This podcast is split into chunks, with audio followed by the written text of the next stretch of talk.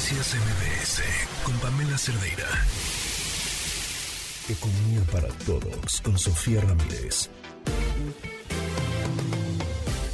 Sofía, buenas noches, ¿cómo estás?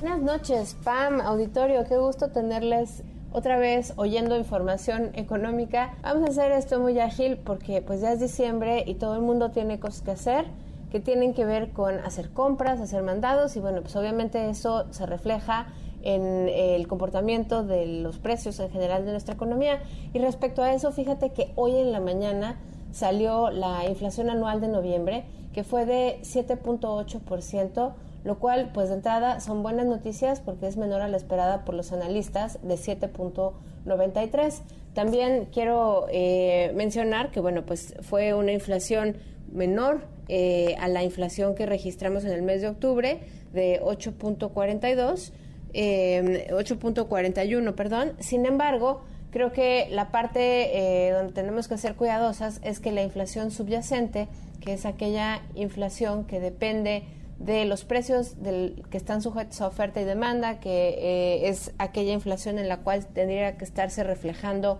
el impacto de la política monetaria, de la salsa, del alza en las tasas de interés, pues esa inflación eh, subyacente está en 8.41 51, lo cual, bueno, pues no son buenas noticias si se compara con la inflación subyacente del mes de eh, octubre, porque, bueno, pues 8.53 es más que 8.42 que teníamos en el mes de octubre, y eso quiere decir que todavía vemos un aumento en la tasa eh, de interés en la próxima decisión de política monetaria del Banco de México de manera muy consistente. Se había hablado de la posibilidad de que si la inflación subyacente pues se podía ir conteniendo, era probable que viéramos pues alzas menos agresivas en la tasa de interés por parte del Banco de México. Y es que comparando la primera quincena de noviembre podíamos irnos con esta sensación de que la inflación de 8.66 en la primera quincena, eh, me refiero a la subyacente, pues iba a verse disminuida en la segunda quincena, lo cual sin duda sí ocurrió,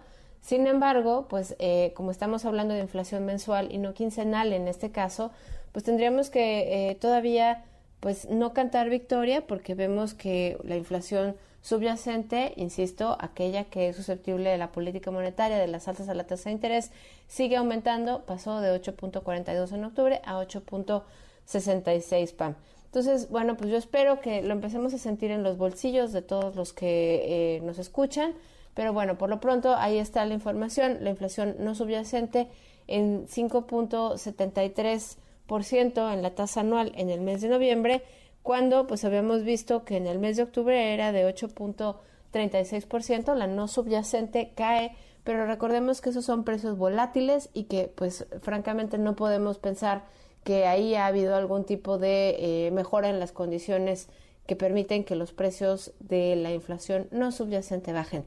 Finalmente, eh, bueno, no finalmente, en segundo término, quiero compartirles a ustedes que el día de ayer salió la cuenta satélite sobre el valor económico del trabajo no remunerado en México. Y eso quiere decir que eh, pues hay una contabilidad del valor económico que le da el INEGI, que le damos como economía justamente al trabajo eh, no remunerado que se genera pues en una gran proporción por parte de las mujeres. En 2021 fue de 19% y en el caso de los hombres el valor del trabajo no remunerado era de 7.2% en el año. ¿Qué quiere decir? Bueno, varias cosas. Primero, que sumado hombres y mujeres el valor económico del trabajo no remunerado suma 26.3%, lo cual pues es eh, un poco por debajo de lo que habíamos registrado en 2020, sin duda, porque la pandemia nos elevó pues muy drásticamente la cantidad de horas que le dedicamos al trabajo no remunerado. Mira, en comparación, por ejemplo, en 2019 era el equivalente a poco menos de 23% del PIB y en 2020 pues pasamos a 27.6% del PIB. Ahora en 2021 pues el registro es que cae nuevamente un poquito, eh, la cantidad de horas de trabajo no remunerado que se hacen eh, por parte de hombres y mujeres, pero la segunda eh, arista, digamos, es que las mujeres aportan 2.6 veces más valor económico que los hombres por las actividades de labores domésticas y cuidados del hogar. Y bueno, pues obviamente esto integra, esto está integrado por justamente actividades domésticas no remuneradas, producción de bienes de, de consumo y labores realizadas por niños entre 5 y 11 años. Entonces, pues esa es el, la segunda de las aristas. Y la tercera arista es que justamente la proporción de hombres a mujeres, como te decía, en 2021 fue de 2.6 veces más eh, el trabajo de mujeres, pero en 2020 había sido de 2.7. Eso nos dice que hubo en la disminución de horas de trabajo no remunerado, pues una menor, una mayor caída en, en términos del, de las horas que las mujeres le dedicamos a eso.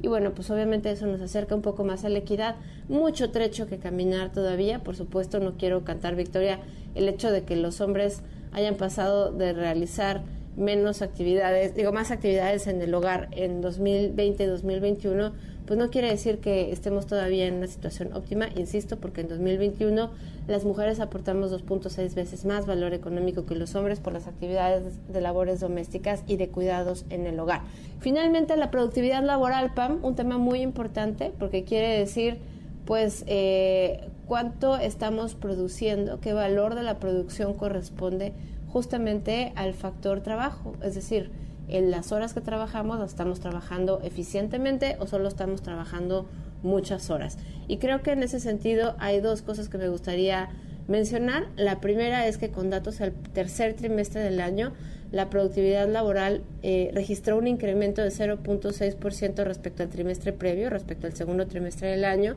Y la otra es que en la comparación anual, la productividad laboral presentó un incremento de 0.3%. En la comparación anual, el incremento es muy marginal. En la comparación trimestral es un buen aumento, pero pues esto eh, está aunado a que veníamos viendo unas caídas trimestrales en la productividad prácticamente desde la reapertura de, eh, posterior a la pandemia en el tercer trimestre de 2020,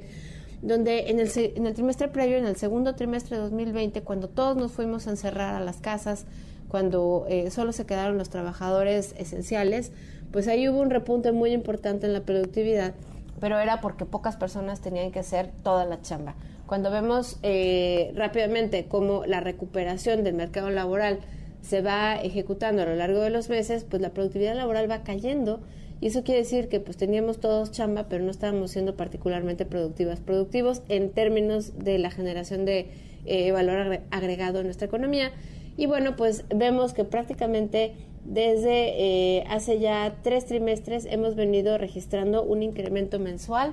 en los índices de productividad eh, en la comparación anual, pues todavía estamos con un incremento relativo porque eh, teníamos una baja tasa de comparación, una baja base de comparación, perdón, pero pues aún nos queda muchísimo trecho, pues ya no digamos para recuperar eh, esta productividad, digamos, fantasiosa o, ilusoria que tuvimos en el segundo trimestre de dos, en el segundo tercer trimestre de 2020 sino pues prácticamente para regresar a eh, los últimos picos previos a la pandemia que fueron pues en 2015, 2016, cuando justamente pues, registramos los mayores eh, niveles de productividad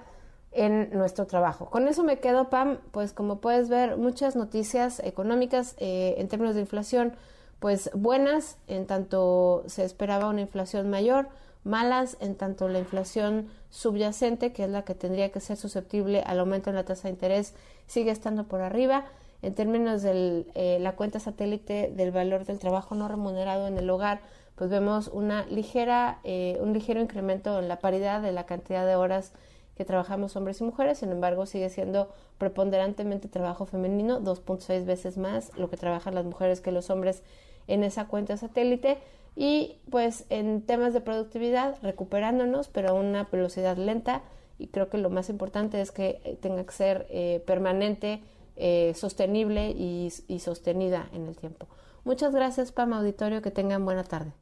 Gracias, Sofía. Noticias MBS.